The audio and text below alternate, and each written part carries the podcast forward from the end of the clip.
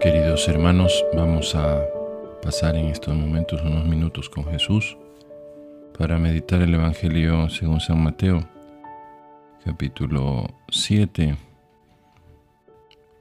eh, en el que el Señor nos dice, como que diversos extractos de su palabra, que tratemos a los demás como queréis que ellos os traten. Una serie de digamos así, de, leyes que el Señor va poniendo para, sobre todo yo lo quiero ver así y, y si a ustedes les ayuda bien, pues cómo debemos vivir la caridad, ¿no? La caridad tiene, uno puede decir yo amo a una persona, pero el amor tiene una serie de características. Entonces aquí el Señor dice una, el trato con el otro, ¿no? El trato con el otro es algo importante para, para saber si yo amo a una persona. Si yo puedo, yo puedo decir yo te amo pero te maltrato, pues no es un amor que realmente sea un amor verdadero, al menos no lo es, porque no tiene en cuenta eh, el bien del otro. El bien del otro es el buen trato. Por eso el Señor dice esa especie de reciprocidad, traten a los demás, no como a ti te, no, no como a ti te da la gana, no, como te gustaría que te traten. Interesante ese, esa especie de pues de, parangón es, ¿a ti te gustaría que te traten siempre bien? Bueno, pues así trata al otro. Muy, muy humano esto, esta forma de, Jesús de poner la caridad. Luego habla, habla justamente después de eso de aquella que, que, es una especie de comparación de la puerta estrecha. ¿no? La puerta estrecha significa pues un lugar donde es difícil, difícil acceso, Dice, entren por la puerta estrecha. ¿Qué podría ayudarnos a, entender lo que significa? Dice, porque la puerta espaciosa es un camino que puede llevar a la perdición. Muchos entran por ella. La puerta estrecha no significa en este caso, eh, como ha dicho antes él un poco, traten bien a los demás.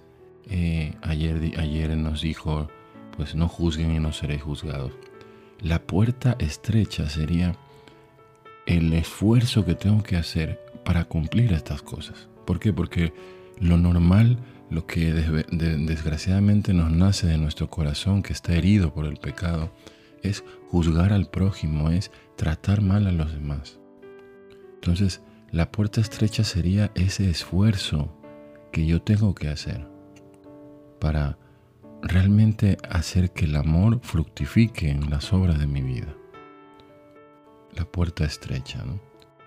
La puerta ancha en este caso sería, bueno, un cristianismo sin, sin exigencias, ¿no? Tipo un cristianismo que a veces presentan por ahí. Dios no quiere incluso hasta sacerdotes, ¿no? No, en tu caso sí puedes pecar. Mira, en tu caso, ¿sabes qué? Sí, Dios, Dios te perdona que seas adúltero, no pasa nada. Dios te perdona que seas adúltera.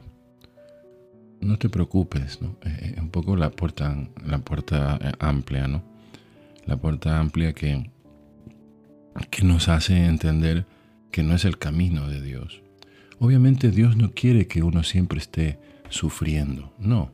Pero lo que sí quiere Dios es que hagamos un esfuerzo personal por vencer el mal en nuestra vida, por vencer las tentaciones. Por eso dice, no me dejes caer en tentación. ¿Por qué? Porque desgraciadamente a veces queremos caer en tentación. Queremos, nuestro, nuestro corazón se inclina hacia eso. Nuestra naturaleza caída quiere tirarse de cabeza en la tentación.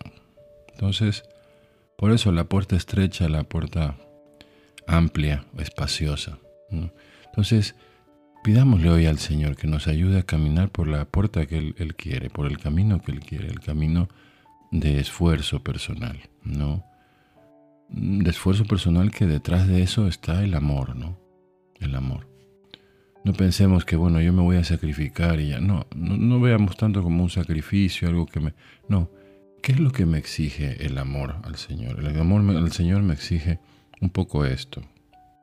Cuidar mi amor. Cuidar mi amor significa justamente ir por la puerta estrecha. Por la puerta estrecha. Pidámosle a Jesús, entonces que el amor que Él nos pone en nuestro corazón, de esos frutos, esos frutos abundantes que Él nos quiere decir en estos evangelios del capítulo 7 de San Mateo. Pasemos estos minutos con Jesús pidiéndole esa gracia. Dios les bendiga.